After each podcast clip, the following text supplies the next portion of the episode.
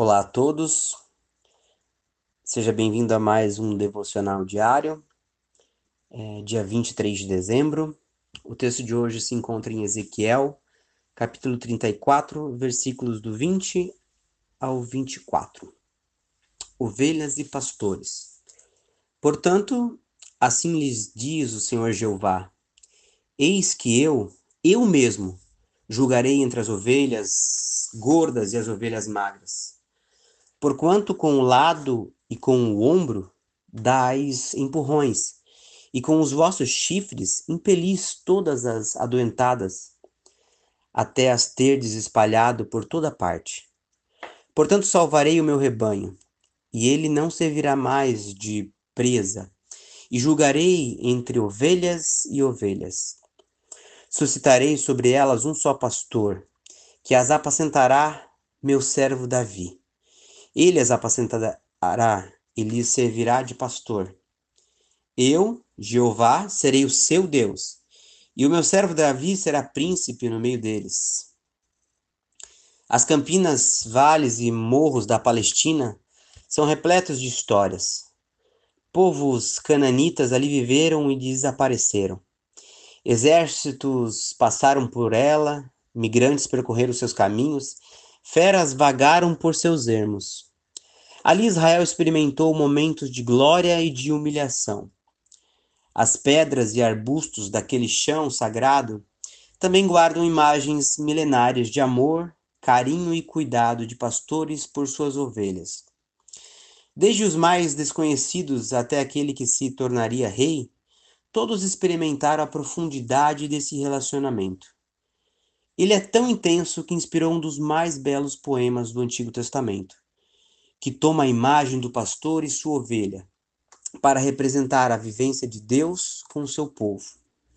Pastor e ovelha, uma relação que envolve o sacrifício daquele e confiança desta, que pressupõe a força do homem que dá a garrida e a fraqueza do animal que se sente protegido, que se constrói a partir da liderança do humano e da submissão do rebanho, que se aprofunda na nomeação de cada ovelha e pelo pronto atendimento com que respondem à voz do pastor. Nem sempre essa relação foi harmoniosa. Israel estava exilado na Babilônia. As lideranças, em lugar de zelarem e cuidarem do povo, agiam por si mesmas e a favor de si mesmas. Simplesmente se esqueceram de suas obrigações para com os mais fracos. Deus então levanta o profeta Ezequiel e lhe dá uma mensagem. Os líderes de Israel eram ovelhas gordas que apacentavam a si mesmas, que desprezavam as fracas e roubavam sua pastagem. Deus afirma que punirá tais ovelhas e suscitará Davi como pastor das ovelhas oprimidas. Ora, há muito Davi estava morto, portanto, essa profecia foi tomada como messiânica. Jesus se identifica como bom pastor que dá vida pelas ovelhas. Jesus é aquele que reaviva a imagem do pastor que cuida de seu rebanho e o ama, do pastor divino que dispensa tudo quanto é necessário ao seu rebanho. Mais do que nunca é necessário reconhecer que os inimigos das ovelhas fracas e carentes são os religiosos, caracterizados como ovelhas gordas e como lobos. Jesus os combateu, os afastou do rebanho. Ele nos adverte contra esses lobos vorazes que se esconde, escondem em pele de ovelha, em Mateus 7,15. A religião e sua máquina institucional rapidamente se, ap se apossaram de Jesus e de seus ensinos.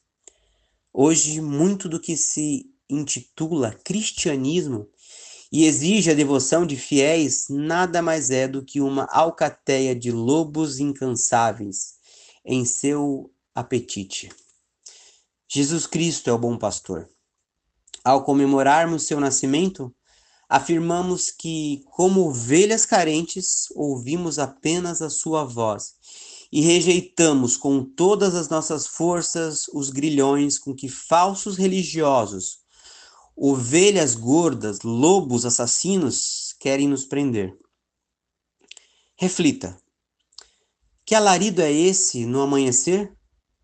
É o pastor fazendo festa no arraial, como se tivesse achado o maior tesouro que jamais se viu. É só uma ovelha, mas como ele a estima.